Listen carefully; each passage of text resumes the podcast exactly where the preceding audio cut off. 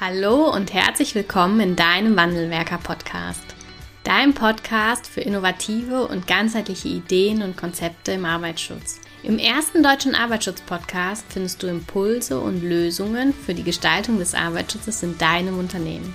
Viel Spaß bei dieser Folge wünscht das Wandelwerker-Team, die Safety Culture Experts für dein Unternehmen.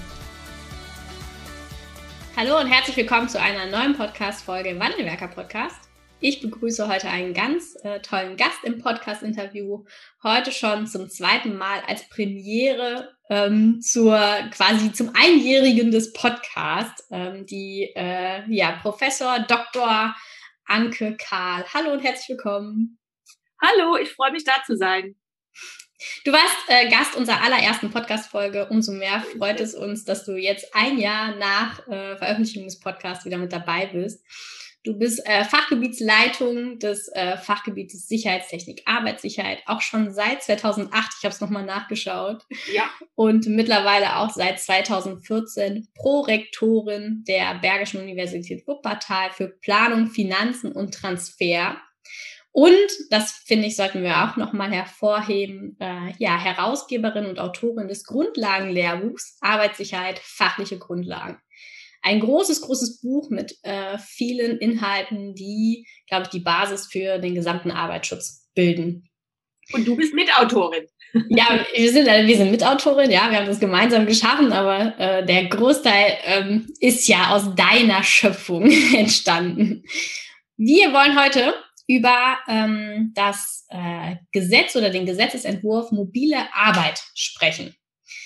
Und ja. da freue ich mich, dass du dir dafür die Zeit genommen hast. Vielleicht kannst du kurz einen, ähm, ja, einen kurzen Einschub geben zum Mobilarbeitengesetz. Ähm, wie hast du das bisher wahrgenommen? Es gab ja durchaus den ein oder anderen ähm, Lauf schon in dieser ja. Gesetzes, ähm, für dieses Gesetz. Und vielleicht kannst du schon mal einen kurzen Eindruck geben, wie du das so wahrnimmst zu diesem Gesetz. Also das mobile Arbeitgesetz MAG, was vom Bundesministerium für Arbeit und Soziales vorgestellt wurde, ist grundsätzlich, glaube ich, ein, ein Gesetz, was in eine richtige Richtung geht. Wir haben Herausforderungen, ähm, mit, die mit dem dynamischen strukturellen Wandel verbunden sind, die, und das ist unsere gemeinsame Hoffnung ja auch, eine Chance ist, um äh, die Arbeitswelt auch zu verbessern. Und die Arbeitsstrukturen ändern sich durch technologische Entwicklungen. Wir haben flexiblere Arbeitsformen, die gewinnen maßgeblich an Bedeutung. Und das hat Corona natürlich alles mit einem, mit einem Brennglas ähm, äh, schneller gemacht, aber grundsätzlich hatten wir das alles schon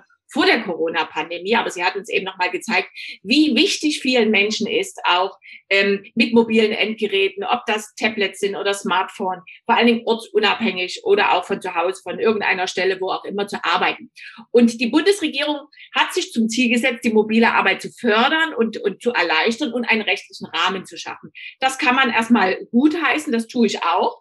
Der ursprüngliche Referentenentwurf war, glaube ich, vom Oktober 20 und da ging es darum, das ist ja ein Artikelgesetz, und um die Änderung der Gewerbeordnung. Und dort war ähm, bei einer Fünf-Tage-Woche der Anspruch auf mindestens 24 Tage mobile Arbeit für jeden mhm. Beschäftigten vorgesehen. Und ich muss sagen, damals, als ich das gelesen habe, habe ich ein bisschen gezuckt, weil ich gedacht habe, das ist ein starker Eingriff ähm, in das autonome Agieren eines Unternehmers mhm. und seiner Gesamtverantwortung fürs Unternehmen und den mhm. Arbeitsschutz. Und deswegen glaube ich, dass der neue vor, äh, Referentenentwurf, der jetzt seit Januar vorliegt, richtig ist. Für mich ist primär, mobile Arbeit sollte primär zwischen den Arbeitsvertragsparteien vereinbart werden und der Gesetzgeber kann einen Rahmen schaffen. Und so interpretiere ich aktuell auch das Gesetz.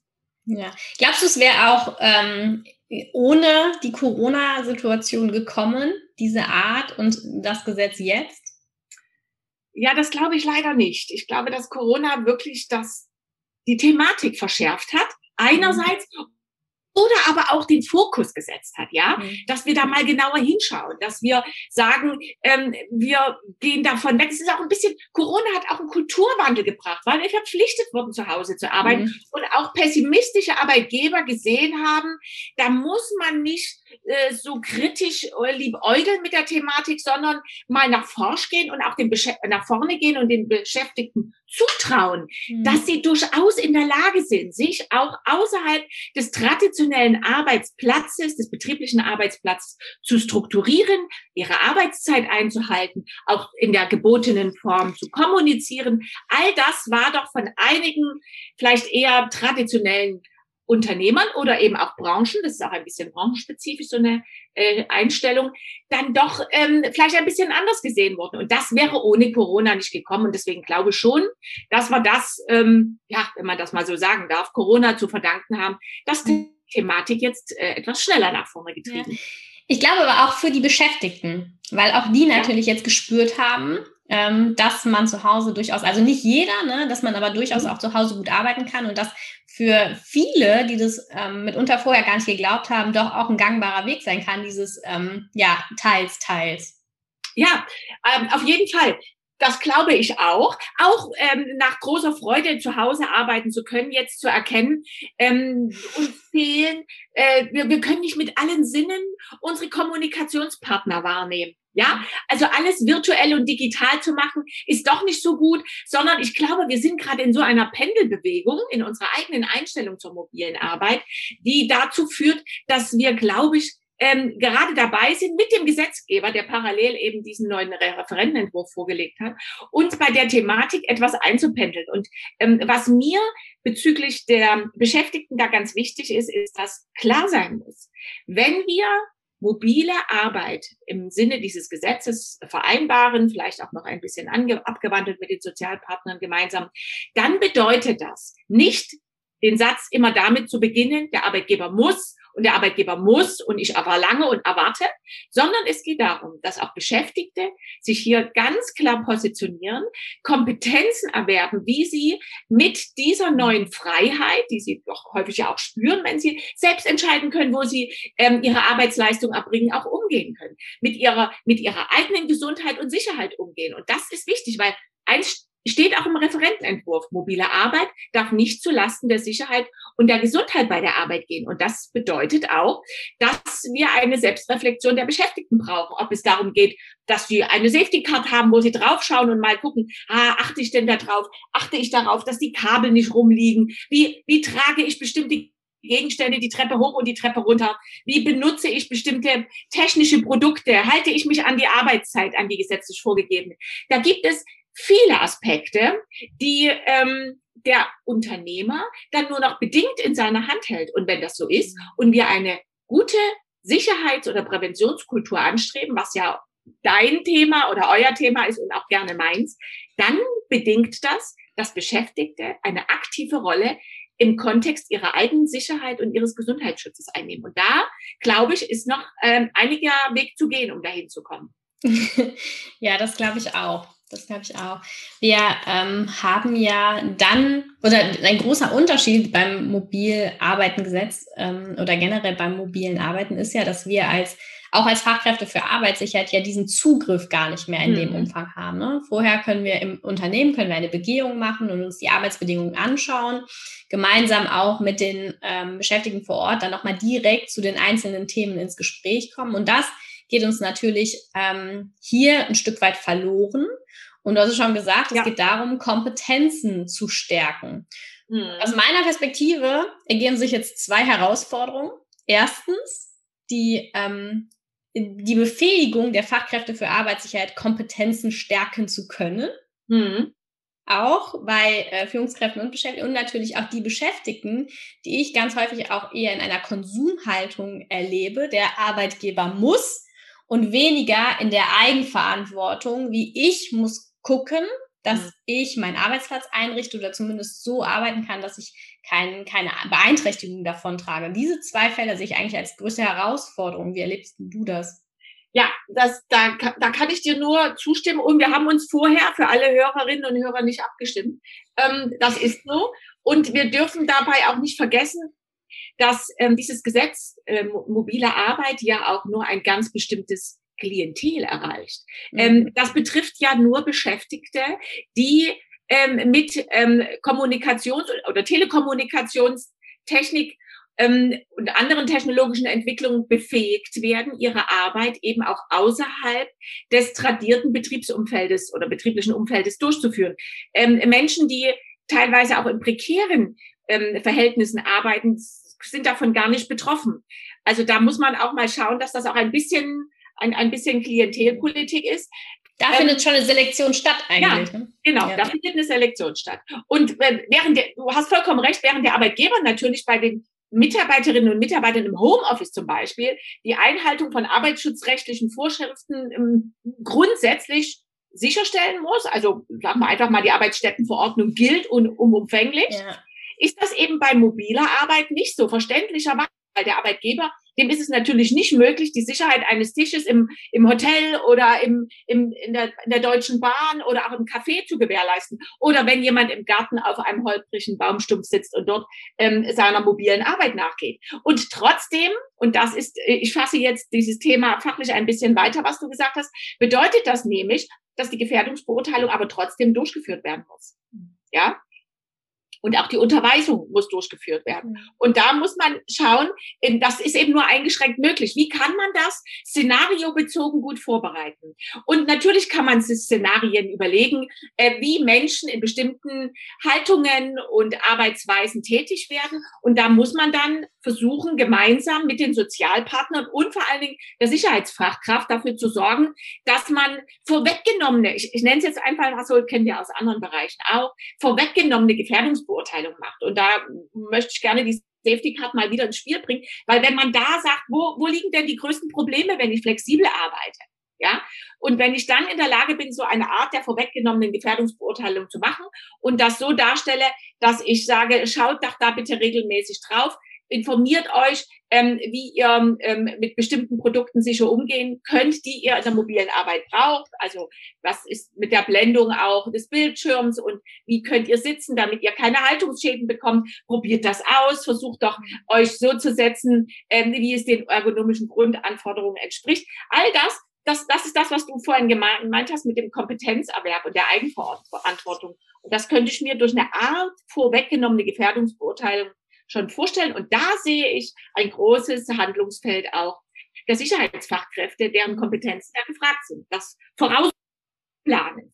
Ja. Kannst du noch zwei, drei Sätze zur Safety Card sagen für diejenigen, die die äh, jetzt nicht kennen? Was kann man sich darunter vorstellen? Also die Safety Card, ähm, ich, ich fange mal anders an. Wenn Sie im Flugzeug sitzen und Sie schauen auf den äh, Sitz des Vordermannes, da haben Sie hinten eine Tasche und da ist eine Karte drin, eine Instruktionskarte von, ähm, von der Fluggesellschaft und da ist kurz, ähm, zwar alles grafisch vermerkt mit wenigen Worten oder dann auch international, ähm, wie man sich im Notfall zu verhalten hat.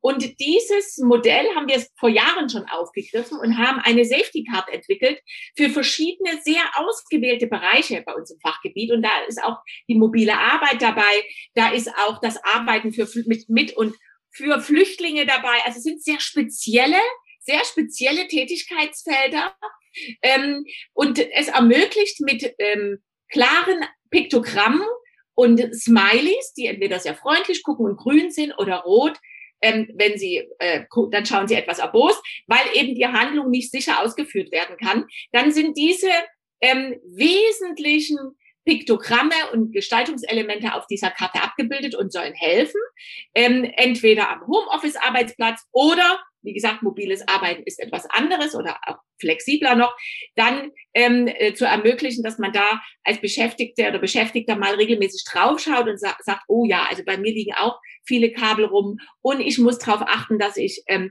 Pausen mache.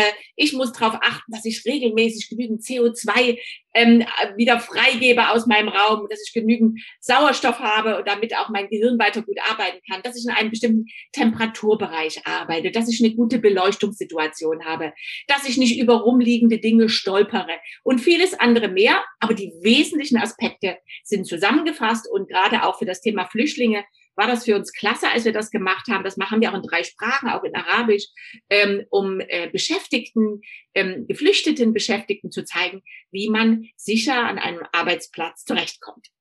Ja, okay. Und die kann man auch bei euch herunterladen, ne? Vielleicht Jawohl, die kann man, so ist es. Auf der Uni-Seite, da muss man uns kurz anschreiben. Das ist im geschlossenen Bereich und ähm, da kann man uns kurz anschreiben über unsere Homepage und dann kann man die Safety Card runterladen. Ja, wir hängen den Link äh, unten in der Podcast-Folge an, sodass für diejenigen, die das relevant ist, ähm, sich dann einfach draufklicken müssen und bei euch melden können. Ja, sehr gerne. Vielleicht können wir auf das Thema Kompetenz ähm, Erwerb nochmal eingehen. Ähm, mhm. Diese Konsumhaltung, die wir bei Beschäftigten häufig erleben in Bezug auf den Arbeitsschutz. Wir sind ja an vielen Stellen noch nicht in der Präventionskultur äh, im Kopf bei vielen Beschäftigten angekommen, sondern es ist häufig noch der Gedanke daran, dass der Arbeitgeber muss der Arbeitgeber muss mir für zu Hause einen Stuhl bereitstellen. Der Arbeitgeber muss dafür sorgen, dass ich alle Arbeitsmittel habe und äh, alles, was dazugehört. Was glaubst du, wie können wir ähm, Beschäftigte auch so weiterentwickeln und erreichen, dass äh, da ein Umdenken stattfindet, dass es um sie geht, um ihre Sicherheit, um äh, ihr Wohlbefinden. Ja, also ich muss dir sagen, ähm, ich habe in den letzten Jahren gelernt, dass es für mich, oder sagen wir mal, dass die wirksamste Angriffsfläche Jugendliche sind. Wir müssen sofort an die jungen Auszubildenden rangehen. Die müssen noch völlig unverbraucht sein. Ähm, was das Thema der eigenen Sicherheit anbelangt. Grundsätzlich wissen wir ja, Kinder, ja, haben ja ein sehr, eine relativ, sehr gute, aber eine relativ gute Wahrnehmung für ihre eigene Sicherheit. Also sie können Ängste wahrnehmen, sie sind vielleicht sogar zu ängstlich. Und ich mir beim, beim, beim Fahrradfahren lernen meiner Tochter nicht ganz so sicher aktuell. ja, ja, dann machst du da halt eine, eine mutige, die nach vorne geht, und nach der Mama. Aber grundsätzlich haben die eigentlich ein ganz gutes Bewusstsein für so Basics, was Sicherheit anbelangt. Und dann kommt natürlich die Pubertät und die verändert die jungen Männer und jungen Frauen ähm, in unterschiedlichem Maße. Und ähm, es ist wichtig, die jungen Menschen, die ja, das haben ja viele Jugendstudien gezeigt, ein großes Interesse haben, ähm, eine ausgewogene Work-Life-Balance zu haben. Das merken wir auch in Vorstellungsgesprächen, auch von Unternehmen, die sich dann ein bisschen darüber beklagen, dass die jungen Menschen, die sich bewerben, ähm, dann diese Work-Life-Balance ansprechen, obwohl ich denke, dass das richtig ist, dass sie das tun. Aber es muss eben ausgewogen sein. Und ähm, dann ist das ein Punkt, wo wir hervorragend angreifen können. Wenn wir früher, wenn wir uns Plakate anschauen, als es hier noch den Bergbau gab im Ruhrgebiet, da war das so, dass es Poster gab, wo man wirklich schwarze Gesichter gesehen hat von Beschäftigten, die gerade aus der Grube hochgefahren waren und die haben sozusagen ihren Atemschutz abgenommen und der Rest äh, des Gesichtes war schwarz, nur der Bereich, wo der Atemschutz saß, war es weiß. Und dann fanden die das lustig und äh, waren stolz darauf, äh, eben, ähm, ja, das war ein Zeichen von, von, von Wertschätzung gegenüber auch dem, dem Arbeitsplatz, dass man sich da voll einbringt und eben auch ganz schmutzig wird.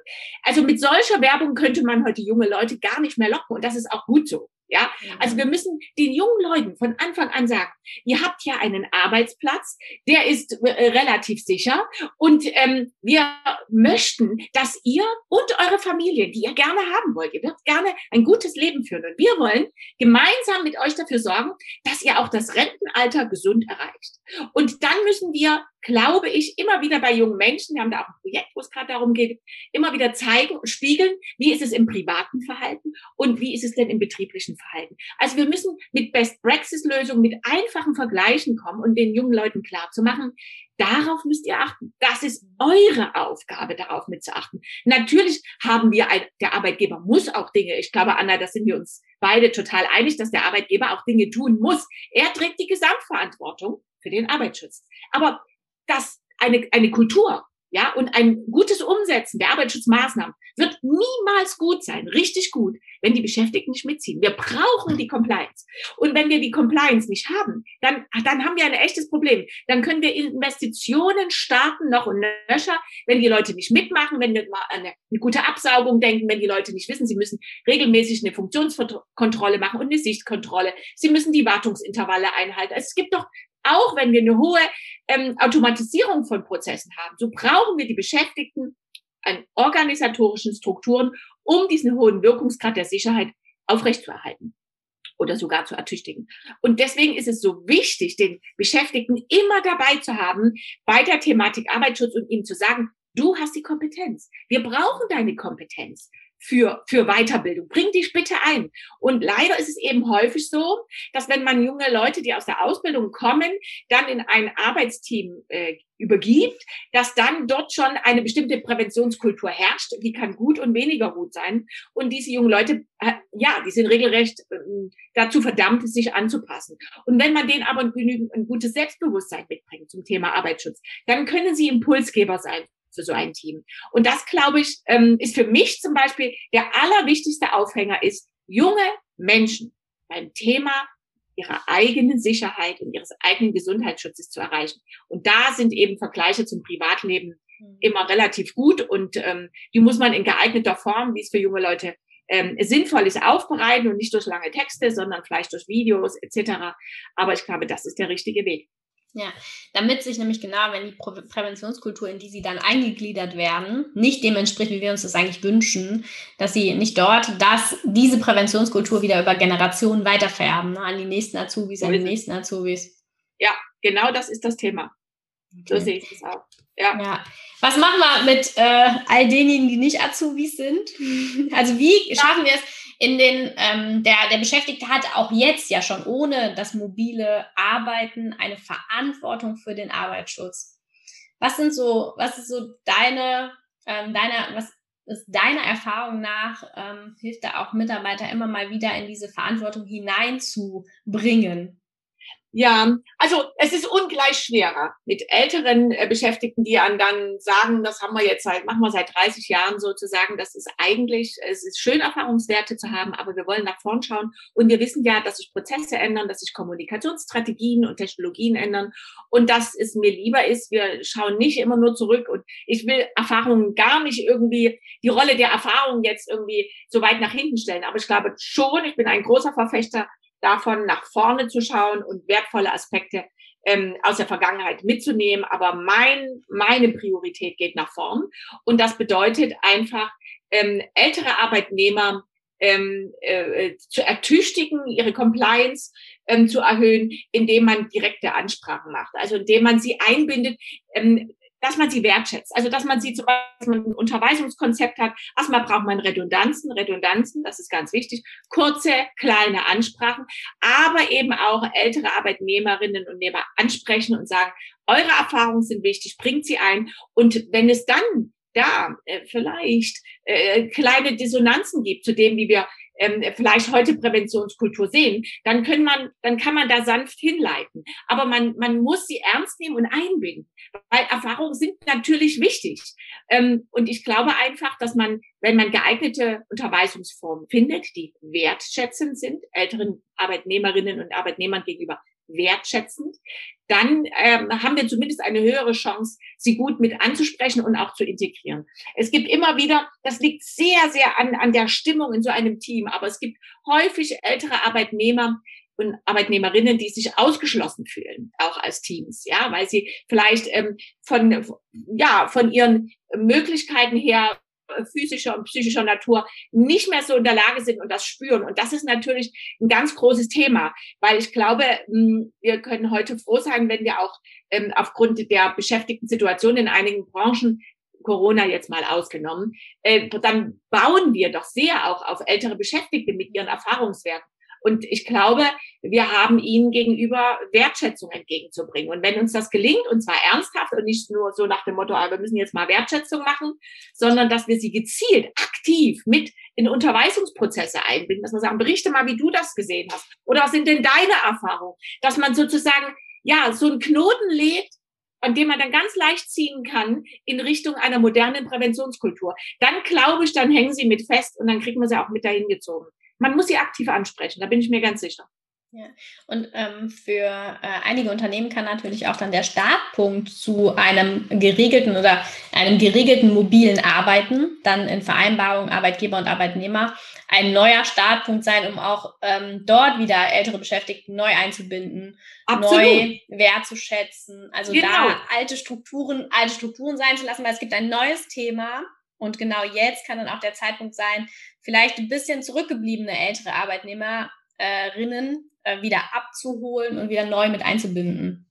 Ja, und ich glaube auch, dass mobile Arbeit und auch Homeoffice, da würde ich jetzt beides nennen, mhm. ähm, für ältere Arbeitnehmerinnen und Arbeitnehmer eine Chance ist. Ja, mhm. häufig sind ähm, die die Wege zur zur Arbeit, also das Pendeln zum Beispiel, wird sehr anstrengend. Das verlangt auch ähm, ja einen, einen, einen sehr langen Tag wo man aktiv sein muss. Und ich glaube einfach, dass ähm, mobile Arbeit oder eben auch Homeoffice ermöglichen, dass man solche Zeiten äh, ganz, ganz stark reduziert und dass es auch ähm, gut ist für den einen oder anderen, weniger Ablenkung zu haben. Also das, was uns manchmal an Kommunikation jetzt in Corona-Zeit, ich glaube, das wird sich alles wieder einpendeln, aber was uns an Kommunikation mit unserem Team fehlt und wo wir per Zoom eben sagen, wir können es einfach nicht so rüberbringen und es kommt zu Missverständnissen, hat auf der anderen Seite alles hat zwei Seiten. Natürlich auch den As nicht wegzudenkenden Aspekt der, ähm, der Ablenkung. Und wenn sich Menschen mehr in Ruhe konzentrieren können,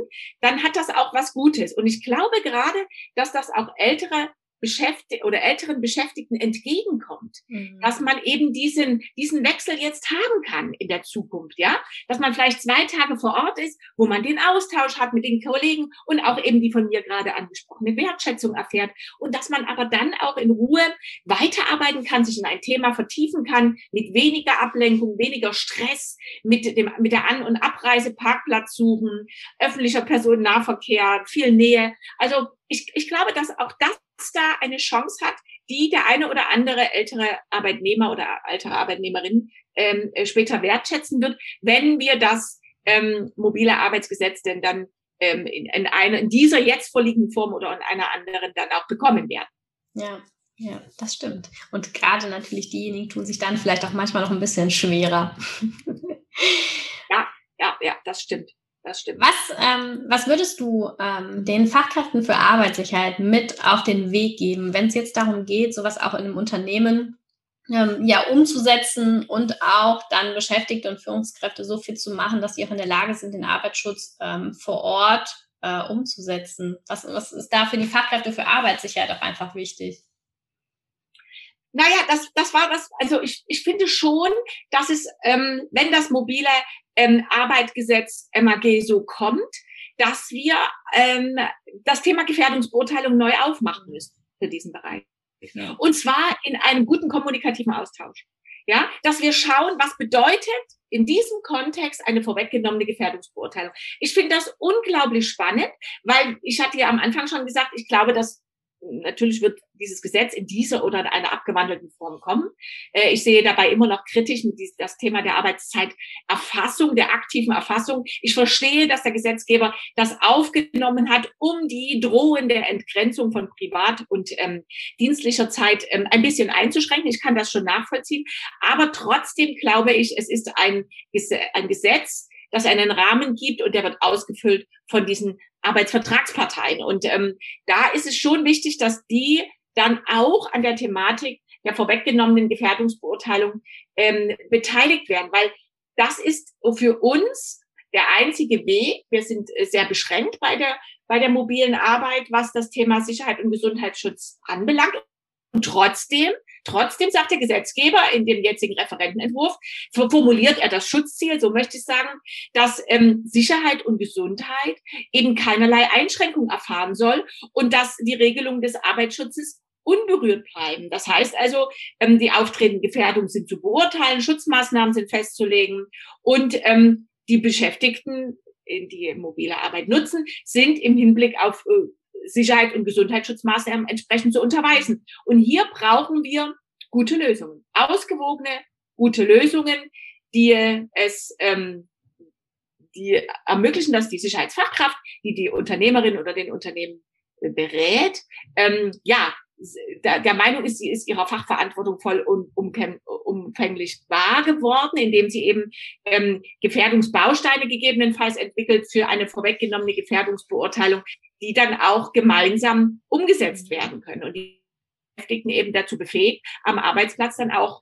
ähm, das so umzusetzen, wie es in der vorweggenommenen Gefährdungsbeurteilung gemacht wurde. Das verlangt aber eben die bereits von uns beiden angesprochene Compliance der Beschäftigten. Die müssen ja. das dann auch machen. Ja. ja. Und ähm, was sich ja auch ändert, und das haben wir noch gar nicht angesprochen, es sind ähm, die äh, Versicherungslücken beim Unfallschutz, Unfallversicherungsschutz, die eben auch durch das mobile Arbeitgesetz geschlossen werden sollen. Siehe äh, Artikel 2 ist es, glaube ich, Sozialgesetzbuch 7, was geändert wird. Und dort wird ja ganz klar aufgenommen, ähm, dass die versicherte Tätigkeit, äh, die im Haushalt durchgeführt wird oder an einem anderen Ort ausgeübt wird, dass da der gleiche oder der Versicherungsschutz in gleichem Umfang besteht, ja, wie als würde diese Tätigkeit an der Betriebsstätte ausgeführt werden. Mhm. Und das ist ja, das ist schon mal eine, eine, eine starke Aussage, ja, ja, um das dann hinzubekommen. Das ist schon da, glaube ich, wird in den nächsten Jahren ähm, einige Gehirnschmalz äh, in den verschiedenen äh, Verbänden und Einrichtungen des Arbeitsschutzes in der DGUV, bei den Ländern, die ja den Vollzug äh, in der Hand haben, beim Gesetzgeber, aber eben auch bei uns mit unseren Studierenden und wissenschaftlichen Arbeiten zu tun sein, um hier gute Hilfestellung zu geben. Mhm. Eingeschlossen auch das ähm, Wegbringen und Abholen von Kindern jetzt. So ist es. Ja, ja, auch das gehört dazu, ganz genau. Das ist ja die zweite Lücke sozusagen, ne? ja. ne? oder die, die, echte Lücke eigentlich, dass man sagt, das Zurücklegen des unmittelbaren Weges nach und, und vom mhm. Ort, an dem die Kinder ähm, betreut werden, der muss auf jeden Fall eine versicherte Tätigkeit sein, wenn, wenn man einen gemeinsamen Haushalt hat und eben nicht wie bisher nur der, der versicherte Weg immer der ist von der, von dem gemeinsamen Haushalt hin zur, zur Betriebsstätte. Und das, das muss aufgebohrt werden. Und deswegen gibt es ja auch noch diese zweite Änderung dann ähm, im siebten Sozialgesetzbuch. Ja, ich glaube, ähm, wenn er dann irgendwann auch in Kraft tritt oder wenn es dann irgendwann in Kraft tritt, wird das eine spannende Zeit für äh, die Arbeitnehmer und Arbeitgeber äh, in der Umsetzung dann auch und auch für die Fachkräfte für Arbeitssicherheit. Ein Stück weit einfach outside the box ähm, ja. das Thema neu anzugehen und zu gucken, wie können wir das jetzt für uns lösen, wo sich unsere Bedingungen geändert haben und wir nicht mehr vor Ort schauen können, wir es nicht mehr ganz genau planen können, sondern wir hingehen müssen, hin in Szenarien, was kann alles passieren, welche Bedingungen können theoretisch eintreten. Ich glaube, das wird ganz, ganz spannend für alle Beteiligten. Ja. Ja, und dann ähm, ein Punkt ist ja auch noch offen, dass auch die Tarifvertrags- und Betriebsparteien ähm, im MAG explizit angesprochen werden. Und zwar sollen die motiviert werden, auch eigene Regelungen zur mobilen Arbeit zu treffen. Also eigentlich macht der Gesetzgeber was, was wir uns Anna eigentlich immer gewünscht haben. Die, die machen mehr Kommunikation über den Arbeitsschutz erforderlich. Mhm. Und die stellen die Rolle, die Kompetenzen des Beschäftigten die Eigenverantwortung des Beschäftigten ein bisschen mehr in den Fokus. Das steht natürlich im MAG nicht so drin, aber das muss man so rausinterpretieren, wenn man will, dass es wirklich so funktioniert und die Schutzziele, die da formuliert sind, auch umgesetzt werden. Ja, und das brauchen wir für eine langfristig erfolgreiche Sicherheitskultur. Absolut. So sehe ich das auch. Ohne die Verantwortung geht's nicht. Liebe Anke, ganz herzlichen Dank, dass du äh, wieder unser Gast warst. Sehr ich glaube, wir haben einen guten Einblick gegeben in das Gesetz an sich oder in den Referentenentwurf an sich und auch, was, ähm, was ja dort drumherum eigentlich alles äh, passieren muss, wenn es dann in Kraft mhm. tritt. Und ähm, wir freuen uns dann darauf auch, wenn wir alle in die Umsetzung kommen können und schauen können, wie können wir das jetzt für uns im Unternehmen, für die Beschäftigten, für die Vorgesetzten und äh, alle zusammen dann auch gut, gut umsetzen für gute Lösungen. Danke, ja. dass du unser Gast warst. Sehr gern, sehr gern, liebe Anna. Ich freue mich aufs nächste Mal. Kennst du in deinem Unternehmen auch immer noch Mitarbeiter und Führungskräfte, die sich unsicher verhalten und du möchtest endlich Mitarbeiter und Führungskräfte erreichen, zu sicherem Verhalten motivieren und bewegen und am Safety Mindset arbeiten, um so die Sicherheitskultur in deinem Unternehmen weiterzuentwickeln. Aber du weißt nicht so richtig, wie denn eine Strategie dazu aussieht und wie du die nächsten Schritte machen kannst, um am Verhalten, an den Gewohnheiten und auch am Safety Mindset zu arbeiten, dann bewirb dich gerne bei uns auf ein kostenloses Strategiegespräch und gemeinsam schauen wir einmal, wie können denn deine nächsten Schritte aussehen. In diesem Strategiegespräch schauen wir schon ganz konkret, was du machen kannst. Am Ende des Strategiegesprächs kannst du dann überlegen, ob du gemeinsam mit uns diese Schritte umsetzt und so eine Abkürzung nimmst. Geh hierzu einfach auf www.wandelwerker.com-termin und dann äh, sprechen wir schon bald ganz persönlich miteinander. Ich freue mich darauf. Bis dahin, deine Anna von Wandelwerker.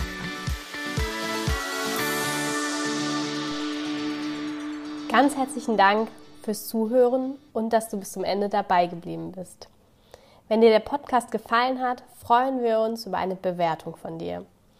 Wenn du keine Folge mehr verpassen willst, abonniere einfach unseren Wandelwerker-Kanal.